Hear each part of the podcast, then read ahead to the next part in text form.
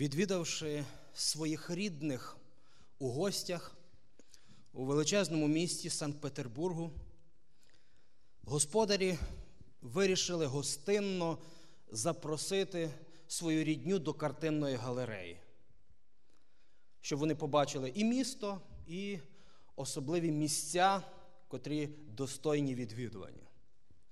Після того, як вони відвідали картинну галерею, господарі так вдома уже запитали своїх гостей. Ну, як вам? Сподобалось? На що е, чоловік відповів, дуже сподобалось. Особливо у ряді картин були прекрасні такі дорогі позолочені рами. Коли я читав цей реальний приклад, що стався в житті, я думав про те, що можна все життя відвідувати картинну галерею і так зупинитися на розгляді рами, що забути про сутність і головне. Можна 20 років відвідувати церкву і увесь час розглядати рамочку, якісь підходи, якісь обряди, котрі застилають найголовніше, щоб не побачили саму сутність, без якої краса картини вона не зможе бути побаченою. Коли ми приходимо до Господа, що бачимо ми? Чимало людей чесно свідчать про те, що з того часу, як вони прийшли до Бога, то випробовувань стало більше чи менше? Більше. Більше. І це чесна відповідь.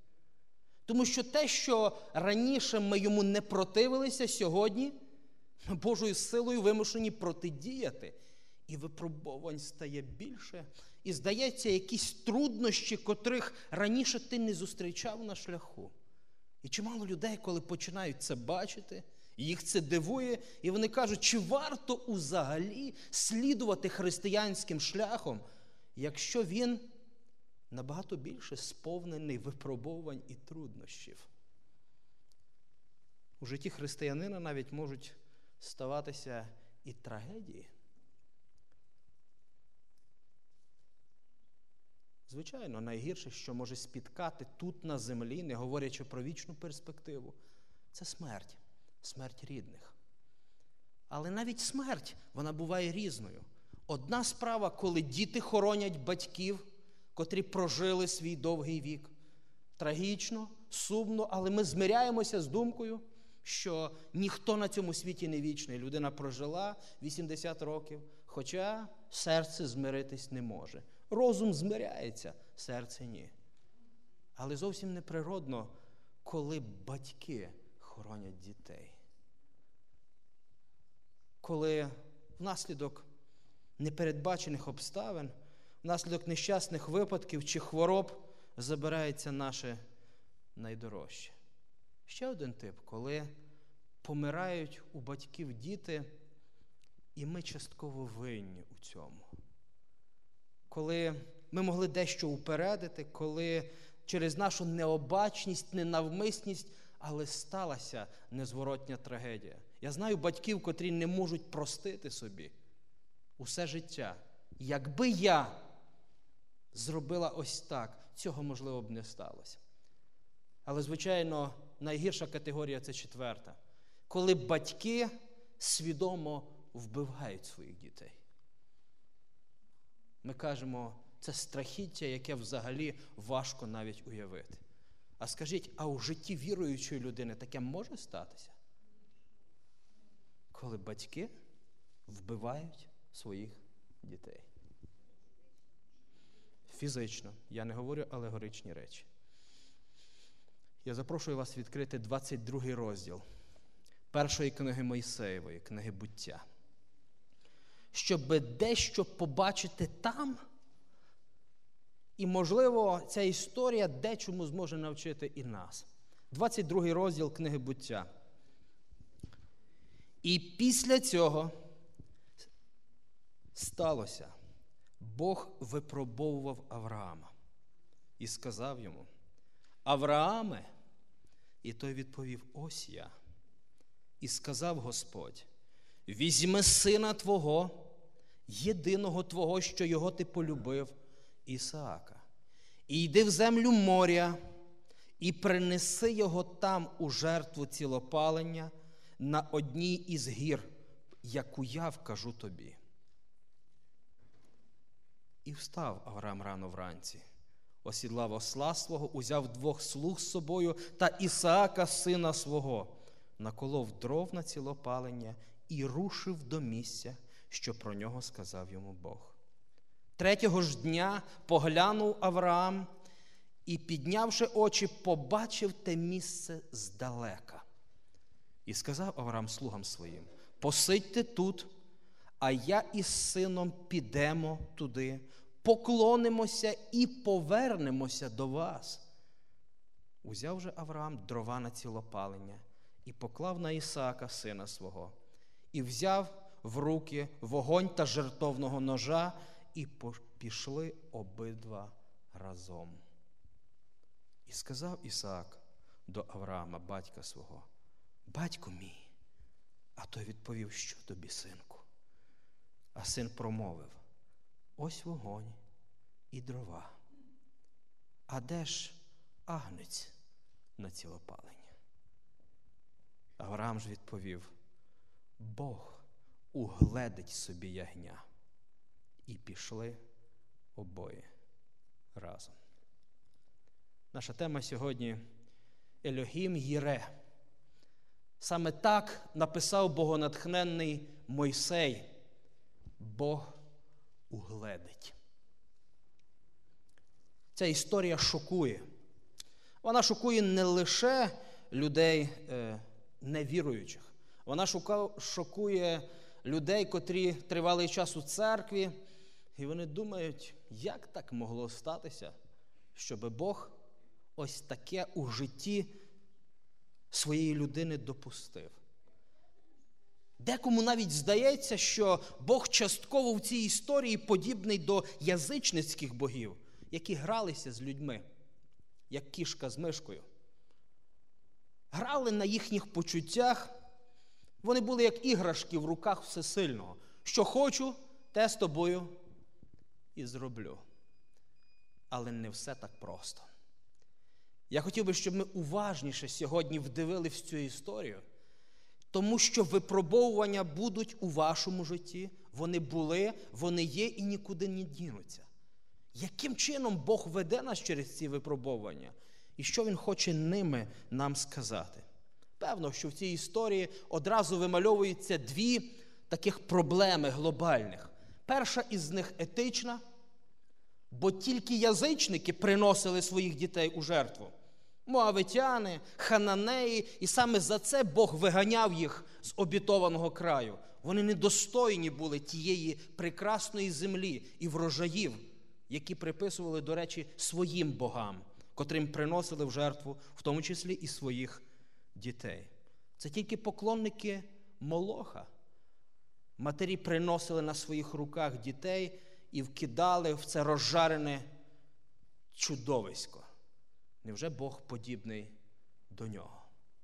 Друга проблема, яка виникає, це біблійно-пророча проблема.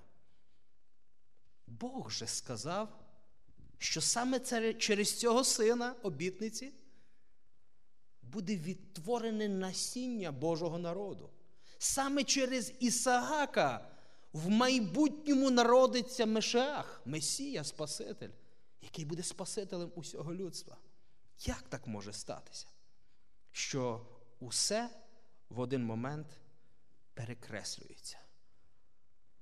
Знаєте, у духовному житті є один момент, коли здається, що усьому кінець насправді з Господом це стає славним початком. Коли ми проповідуємо 24 розділ Матвія, ми говоримо про кінець світу, чи говоримо про початок нового світу. Так, це кінець старому світові, але з Господом завершення чогось старого це славний початок нового благословенного і кращого. Так сталося у житті Авраама. І так відбувається у вашому житті, коли, здається, усі нитки перервані, коли, здається, виходу ні звідки чекати неможливо. Саме тоді момент сказати: я не хочу ні на кого покладатись, лише на Бога. Він спроможний зробити дещо. Отже, повернемося до запитання, чи грався просто Бог з почуттями Авраама? Чи знущався просто над його душею і переживаннями, просячи у нього те, що для нього було сутністю усього його життя? Певно, що ні.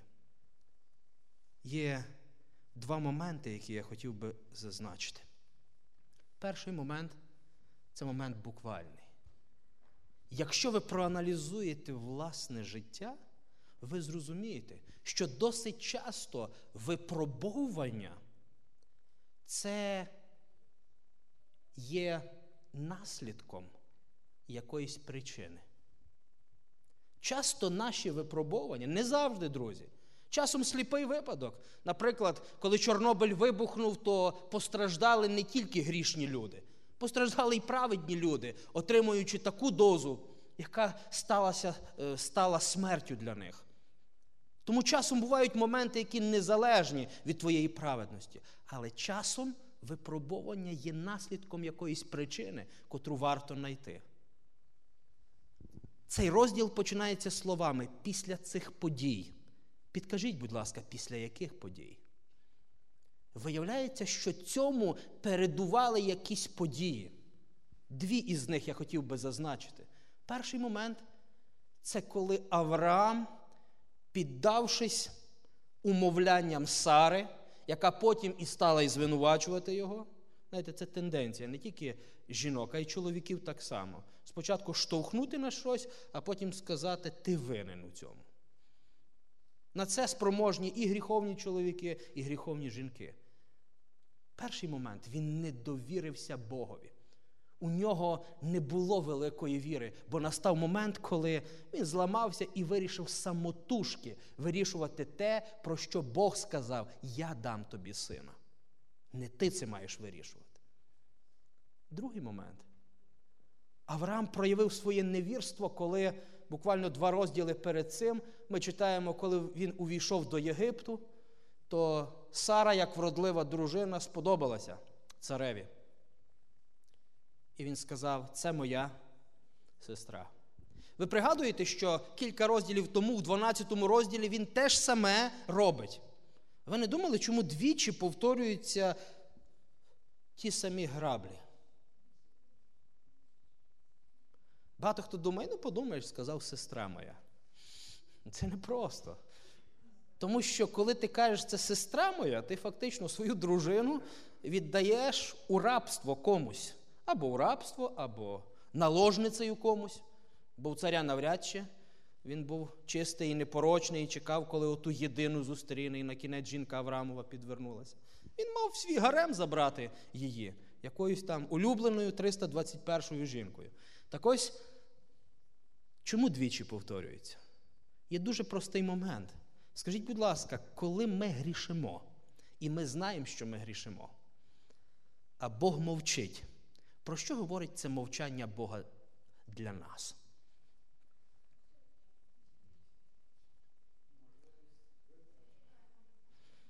Чимало християн думають, що коли Бог мовчить, Він схвалює мої дії. Якщо на мене грім не впав, якщо я не розорився, то я дуже чесний у бізнесі. Або якщо я блудодійствую, а нічого не стається венеричного у моєму житті, я іду благословенним, хорошим і нормальним шляхом. Але Бог так не діє, друзі. Якщо би Бог так діяв, ви би тут не сиділи і я би тут не проповідував. Якщо би за кожний гріх відбувалося негайне покарання, то земля перетворилася би в пустку, тільки ящерки би залишилися, праведні і непорочні. Бог мовчав.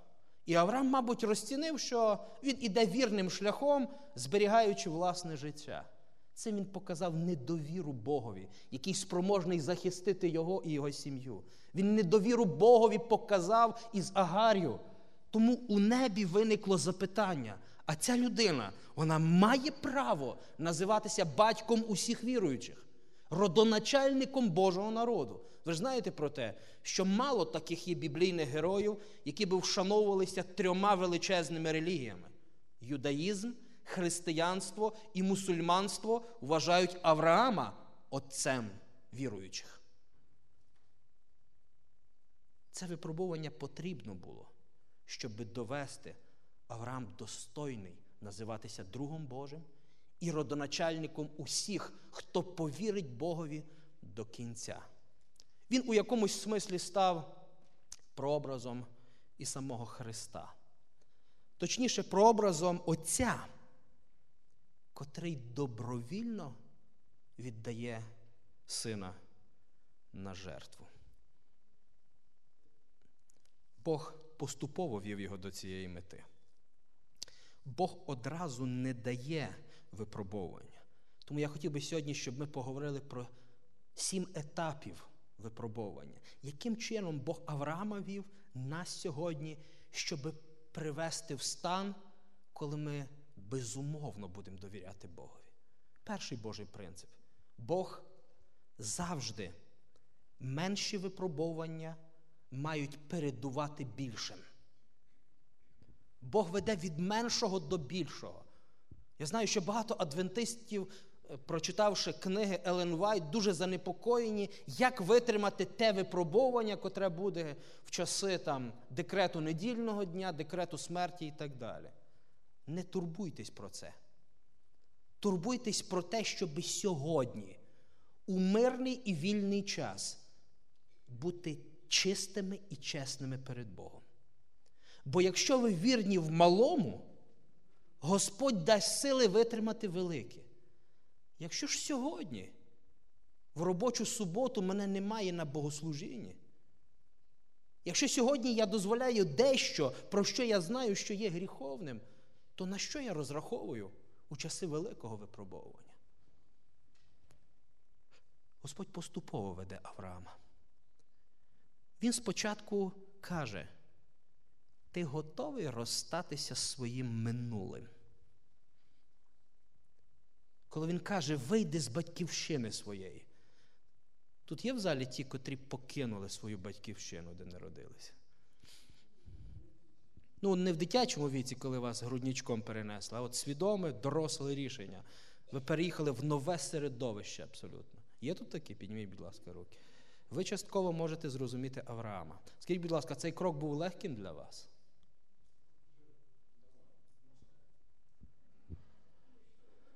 Якщо ви кажете нормально, то я розумію, що вам вдома так погано було, що ви з радістю пішли кудись. Але я скажу про себе. Майже 20 років, як я на пасторському служінні, із них в січні 15 років, як уже я виїхав з своєї батьківщини. Перший крок було зробити дуже важко, дуже нелегко. Навіть розуміючи, що ти йдеш на служіння, не за власною примхою, ти йдеш Богові служити. Але це розпочати життя з нуля спочатку. Абсолютно нові люди, абсолютно нова ментальність, величезний мегаполіс Київ. Абсолютно нові речі на тебе чекають. Нова квартира, не нова в значенні, обшарпана, орендована, але інша, не приватний сектор, де тобі не будуть стукати шваброю в потолок, чого Назарій там ось такий був, бігає по, по квартирі на дев'ятому поверсі. Все нове. Тому Господь веде його спочатку з малого. Ти готовий розстатися з батьківщиною? Готові розстатися з друзями, готові розстатися з тим, де в тебе все знайоме, все схвачено, ти знаєш, де випасти свою худобу, ти знаєш, де дістати те чи іншу річ, ти маєш знайомих, щоб зв'язатися, і те питання вирішили. Ти готовий розстатися з цим і піти зі мною туди, куди я тебе поведу? Чи готовий ти любити мене більше, ніж батька, батьківщину і все інше? І ось тепер. Бог пропонує другий крок. а ти готовий розстатися з своїм майбутнім, своїм, своєю єдиною надією. Погляньте, будь ласка, Бог підкреслює єдиного свого сина, котрого ти любиш. Не серед двадцятьох синів віддай одного, а єдиного. Я не знаю, чи ви були присутніми на похоронах, де батьки ховали єдиного сина чи єдину доньку. На це дуже важко дивитися. Дуже важко це логічно сприйняти і щось пояснити, особливо коли молода людина в розквіті сил. Господь каже, ти готовий розстатись з майбутнім? Тепер скажіть, будь ласка, як називається людина, котра не має ні минулого, ні майбутнього? Від котрого, здається, забрали минуле, він починає життя спочатку, а тепер хочуть забрати і його майбутнє. Як називається ця людина? Психологи би сказали, це повний крах особистості. Це все, це кінець. Людина зруйнована. Вона не має нічого ні в минулому, ні в майбутньому. Але є одне але. І це але знаходиться не те, що ти маєш, а з ким ти йдеш по дорозі. З ким ти готовий будувати і йти вперед. От якраз, друзі, тоді, коли ти позбавлений людських інструментів, саме тоді є можливість цілковито покластися на Бога. Саме тоді є можливість зрости і стати героєм віри. Бо в тебе немає на когось іншого, на кого ти міг би покластись. Лише ти і Господь. Господь від менших випробувань веде до більших випробувань. Тому те, на якому етапі знаходимося кожен із нас, це є якраз наш рівень, яким Бог нас веде до вічної оселі. Тому Бог спочатку сказав: розстанься з вітчизною своєю. Потім, а чи готовий ти пожертвувати багатством своїм? Пам'ятаєте, як вони содом ділили з злотом? Авраам міг сказати: знаєш що, молодий чоловіче? Патріарх тут я. Тому краща доля дістанеться мені, а все те решту, що залишиться, будь ласка, вибереш з того, що лишиться. Але Авраам не хотів піти власним шляхом. Він готовий був розстатися, навіть економічно не так процвітати, бо долина Содомська була центром і торгівлі, центром розквіту, центром урожайності для стад це просто був би рай. Але він не хотів іти власним шляхом. Він вірив, що якщо з Господом, то він може благословити і в пустелі. А без Господа самий квітучий край перетвориться в розсадник падіння. Він пережив, як можна уповати на Господа, маючи 300 воїнів проти озброєних переможців і відбити лота у завойовників. Він пережив моменти, щоб зректися власної точки зору, яка могла би домінувати над Божою. Пам'ятаєте, як він сперечався? Господи, а 50, а 40, а 30, а 10. Скажіть, будь ласка, що у цих запитаннях? З одного боку, дружні стосунки, повна довіра, а з іншого, Господи, якщо би я був на Твоєму місці, я би Содом все-таки не нищив. Тому що я впевнений, що там є 30, 40, 50, 10 вірних тобі людей. Я добріший, ніж ти. Це є позиція багатьох сьогодні людей, котрі читають Біблію і кажуть, ми не розуміємо, чому Бог знищив. Якщо б ми були на місці Бога, о, ми б ніколи так не вчинили. На прикладі Авраама ми бачимо, що Бог добріший, ніж ми. Він був готовий зберегти судом навіть ради десяти праведників. А насправді скажіть, скільки праведників там було? Лише один. Лише один. І він його спас, щоб він не загинув разом, разом з усіма. Господь веде поступово. До речі, слово нісах випробовувати означає робити досвідченим. Господь, коли випробовує нас, Він хоче, щоб ми стали більш опитними, більш досвідченими. Тому що Люди віри народжуються саме у великих печах випробовування. Щоб ви знали про Йосипа, щоб ви знали про Даниїла, щоб ви знали про трьох юнаків. Нічого, якби не випадок, коли вони цілком довірились Богові. Саме випробовування вони роблять людину стійкішою. Так у всіх сферах. Скажіть, якщо ви фахівець у якійсь галузі, вам легко це дісталось? Скільки ночей недоспаних, скільки сесій зданих, скільки творчих потуг, як сьогодні це називається? Скільки коштів, скільки часу, скільки нервів, щоб стати вправним лікарем, вправним вчителем, досвідченим вченим, скільки потрібно вкласти. То невже ми думаємо, що духовна сфера вона є інакшою? І всього можна досягти просто, як кажуть дехто. Впав на коліна, помолився, встав, і ти вже досвідчений. Так дається Богом тільки виправдання гріхів, прощення в одну мить. А освячення це і процес усього життя. Коли Бог каже, я тобі прощаю минуле, але хочу провести тебе через майбутнє. Хочу провести тебе до небесної мети.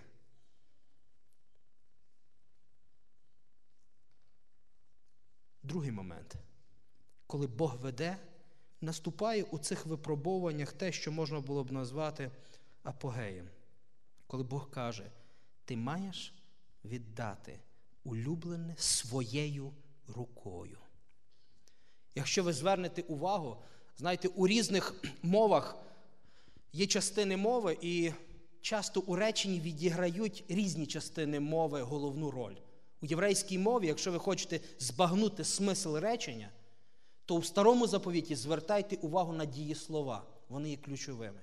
Дієслова, глаголи. Ось маєте якесь речення, випишіть тільки дієслова, і ви зрозумієте основний напрямок цього тексту. Подивіться, які тут вже ті дієслова.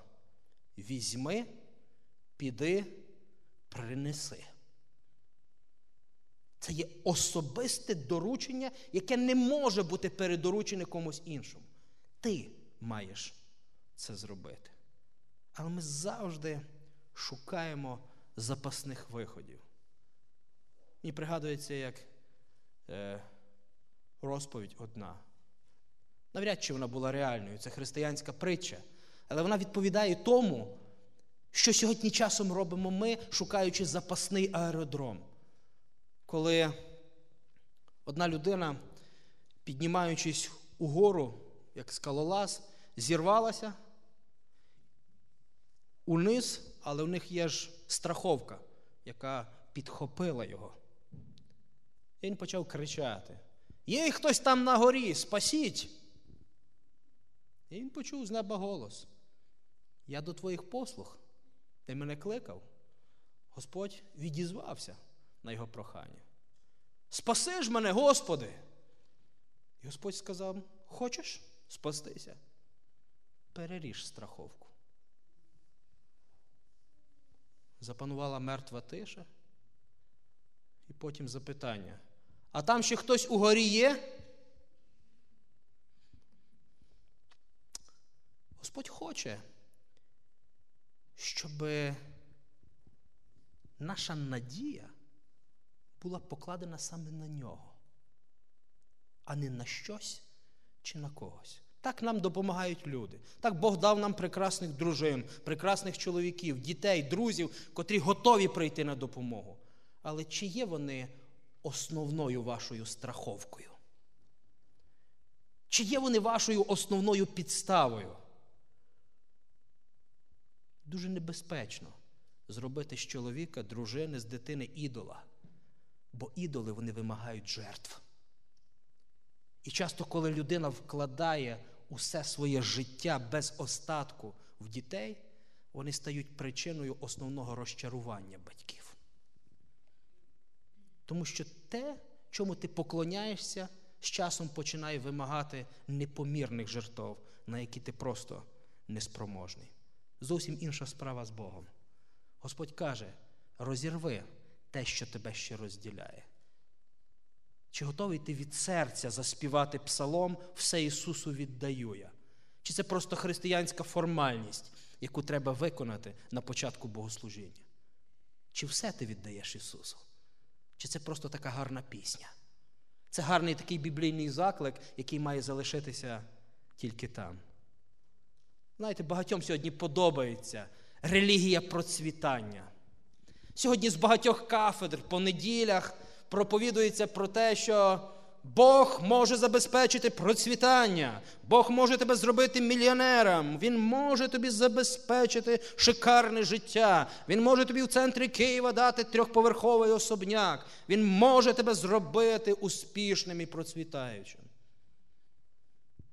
Так, він когось і робить таким, а когось робить сатана. Тому що коли запитували відомого політичного діяча і питали, скажіть, ви ж сказали, що після перебудови через три роки у нас все буде. І він сказав, це правда, але я ж не сказав, що у вас все буде.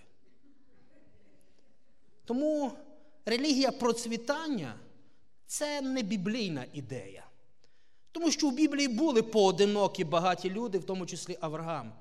Але більшість віруючих людей, вони не були убогими, не просили милостині, але жили як ми, досить скромно.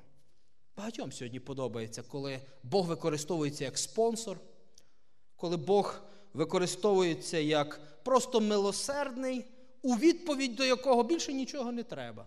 Просто принеси свої десятини і пожертвування, і Бог буде на вершині щастя. Але Бог до євреїв вже сказав тисячі років тому: мені не треба твоїх грошей, якщо твоє серце не належить мені. Я не той, який збираю податок. Я той, який хочу володіти душею твоєю. А гроші це просто наслідок того, що ти належиш мені. До речі, цікаво, що гора Морія, на якому мало відбутися це, в перекладі означає бачення Господнє. Це місце, де Авраам мав отримати від Господа особливе бачення, особливий зір, де мав збагнути, що означає цілком довіритись Богові. Пройдуть століття, і на цій горі буде побудований храм Соломона. І там буде принесено тисячі жертв. Але все починалося з однієї жертви. Не лякайтесь, друзі. Навряд чи комусь із вас цієї ночі чи на наступну Господь скаже: віддай свого сина. Авраам мав бути прообразом усіх віруючих, тому по мірі його віри Бог і вимагав. Але це не означає, що сьогодні Господь ні до чого нас не запрошує. Сьогодні Бог говорить, а чим готовий пожертвувати ти? Можливо, недоспаною ніччю для ночі пильнування? Можливо, що ти не встигнеш щось зробити по дому і кожного дня будеш на тижні відродження. Можливо, ти переживеш якесь бурчання чоловіка, жінки чи дітей, коли ти підеш розносити запрошення і трохи чогось не встигнеш вдома зробити. Можливо. Але частково це є твоя жертва. Це є твоє посвячення для того Господа, у котрого ти віриш. У була трошки інакше. Знаєте, чимало людей вони мріють про пенсію. І здається, що все життя складається тільки з мрій. Ось коли я вийду на пенсію. Знаєте, коли пенсія приходить, то збуваються слова Соломона, еклезіаста, котрий сказав, що прийдуть роки, про які ти скажеш, не до вподоби вони мені. Нет мені удовольствия в них в російській Біблії написано. Чому? Тому що букет болячок починає підніматися.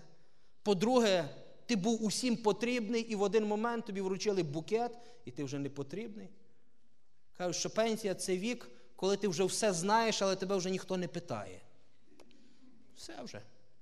Приїхали, називається. Ти мріяв все життя про пенсію і ось розчарування. У житті Авраама ще гірше настало. Тому що він все життя думав про спокій, все життя пройшло в мандруваннях. І ось бажаний спокій є син. Є майбутнє, я можу спокійно хоч сьогодні померти. Є кому передати не лише свій спадок, а передати віру у живого і єдиного Бога. І ось тепер все це на очах руйнується. І не просто руйнується. Уявіть собі, у кого мав перетворитися Авраам, якби ангел за руку не спіймав його. Він мав перетворитися у Каїна, другого Каїна. Той убив брата, а цей ще гірше. Цей убив рідного сина. Тому під загрозою стояла честь сім'ї, особиста репутація, перекреслена Божа обітниця. Все єдине в один момент, здається, буде знищене. Здається, що зараз ситуація настала ще гірша, ніж була до народження Ісаака. Краще б його не було, ніж я власною рукою маю це здійснити. Але тут є дуже важливий момент. Ви пам'ятаєте слова Йова, котрого спонукала дружина проклясти Бога і померти? Що він сказав? Господь дав? Це Його. Він дав мені покористуватись. І якщо нам зичуть фотоапарат, наприклад, чи має право людина прийти в будь-який час і попросити назад? Це його власність. А тепер замислимось, будь ласка, над важливим питанням. Єдина різниця між праведним і нечестивим. Не лише, друзі, в суботі, в свинині, десятині чи в якихось інших важливих доктринах, а в принциповому підході і філософії життя. І вона полягає в наступному. Безбожна людина. Навіть як вона тричі називається адвентистом сьомого дня, вона каже, все моє є моє. Божа людина, вона каже, все моє є Господнім. І в будь-який час, коли він буде вимагати, навіть якщо мені важко буде віддати, я поверну йому, тому що це власність Його, а не моя. Можливо, я би закричав і сказав, це не міг бути голос Божий. Він не може цього зробити. Хіба він не сказав не вбивай? Хіба він не сказав, оце саме син обітниці? Це не може бути. Але знаєте, в чому різниця? Авраам дуже добре навчився чути голос Божий. Він його не сплутав би з тисячу інших голосів. Елен Вайт, коли описує цю страшну подію на горі Морія, вона каже, що Авраам так хотів, щоб голос Небесний ще раз це промовив і повторив. Але Бог мовчав. А коли Бог мовчить, це означає, що йому нічого додати. Що він все сказав, що міг, і це рішення, воно незмінним залишається. Зверніть увагу на ночі пильнування Авраама. Три дні і три ночі вони йдуть. Коли Елен це описує, вона говорить, що він не спав жодної з цих ночей. Він молився і запитував, Господи, як мені повернутися назад? Що я маю робити і пояснити?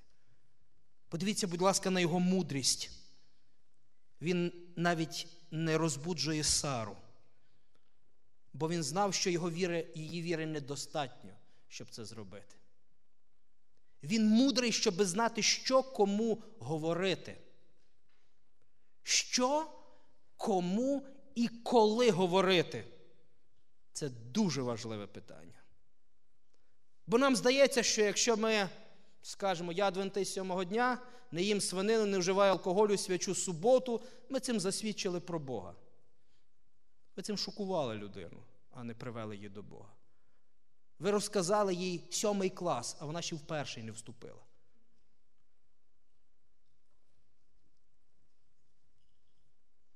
Подивіться, будь ласка, що робить Авраам. Він нічого не каже Сарі. Приховав. Я б особисто не жив з таким чоловіком. Неправильно зробив. Він слугам каже тільки часткову інформацію, а Ісааку каже правду аж на самій горі. Авраам був обманщиком. Чому він істину спочатку не вивалив усім і не сказав? Він людина, котра мав живий зв'язок з Богом.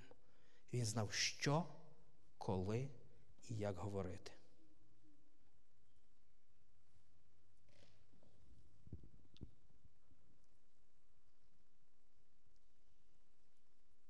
Четвертий момент.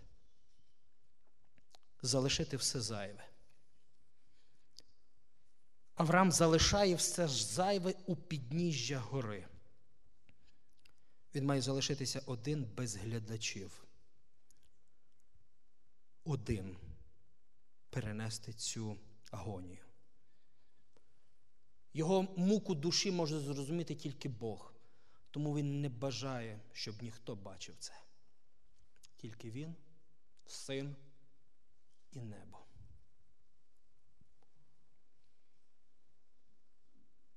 Але ця історія нас навчає, що те, за що ми так сильно переживаємо, у нашому житті так ніколи і не стається.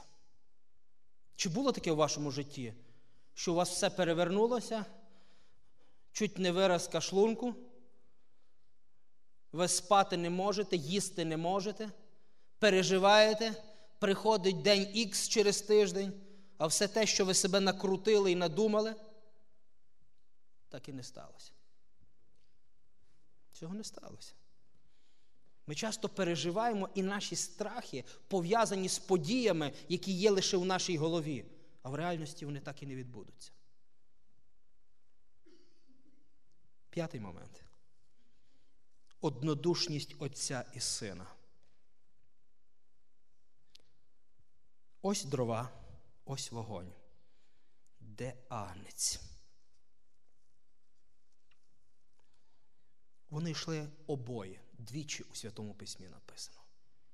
Вони йшли обоє. Де жертва?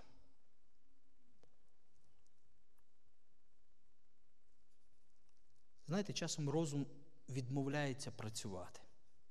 І логічно цю історію збагнути дуже важко. Але навіть не розуміючи цього, Авраам, знаєте, що сказав? Елохім Єре. Бог знає. Він угледить. Я не знаю. Ось приклад цілковитої довіри. Не тоді, коли я зрозумів усе розумом, а тоді, коли я знаю того, хто мене веде, і готовий довіритися йому до кінця. Різні переклади передають нюанси оцього Бог усмотрить. Один з перекладів український каже: на горі з'явиться Господь. З'явиться, явиться. На горі Господа побачать ще один переклад. А єврейський переклад подає так: на цій горі відкриється Господь. Тобто структура тексту така, що може, можна сказати, Бог усмотрить, а можна сказати, що Яхве буде побачений. Побачений буде нами. Тобто, саме на цій горі Авраам міг до кінця побачити, який є Господь.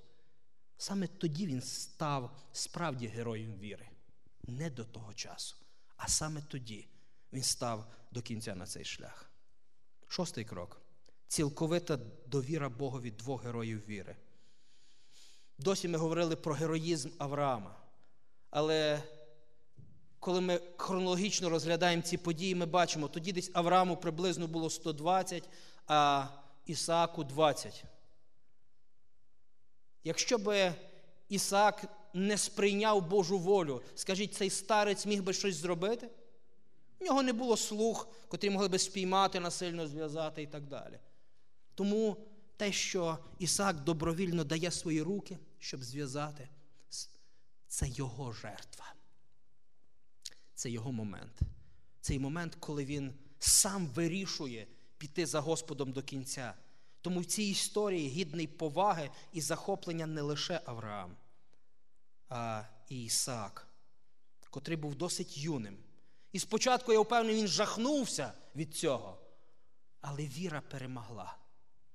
Тому ті, котрі йшли в амфітеатри у першому столітті, ті, котрі були розіп'яті на хрестах, це не люди, які не мали серця, казали, о, ми такі мазохісти, знаєте, які любимо себе побичувати. Ми йдемо з радістю на хрест. Так, була радість. Але це була радість від того, що я можу саме таким способом засвідчити Бога. Але в серці було якесь сум'яття, страх перед смертю це притаманно людині.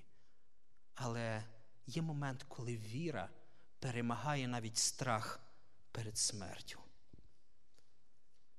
І ось пролиті останні сльози, промовлені останні слова, піднятий ніж. І саме в цю останню мить ангел каже: Зупинися, Аврааме!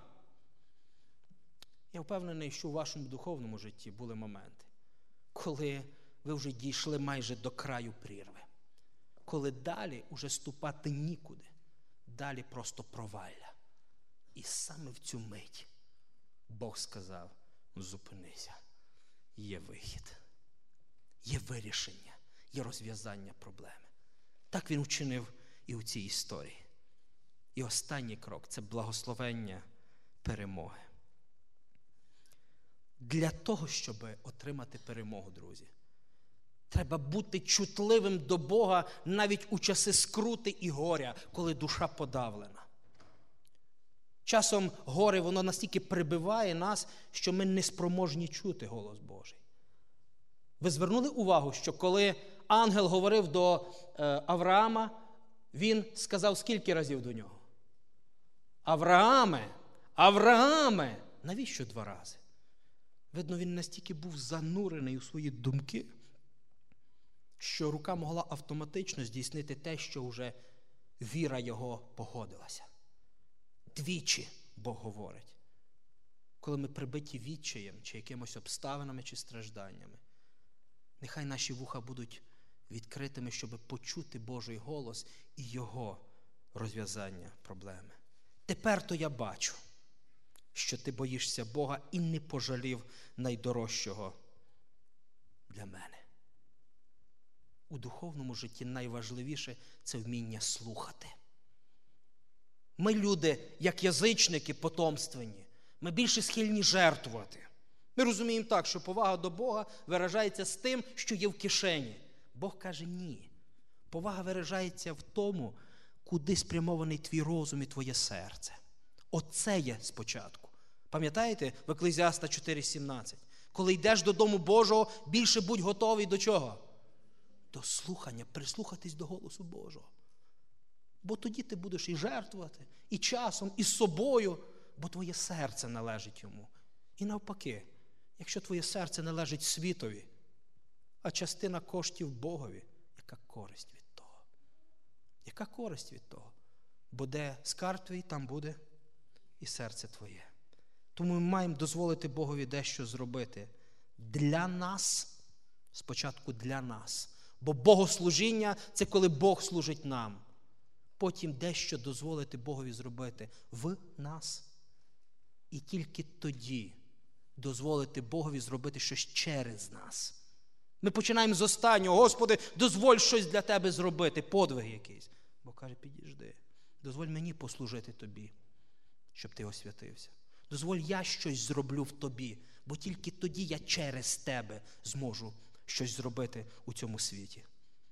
А якщо ми не почуємо його голос, ми будемо не туди йти, не те робити, не тоді, коли треба, ні ті спонукання будуть нами рухати, не той дух, не ті слова будемо говорити. Почуєте голос Божий, і тоді ви будете його вустами.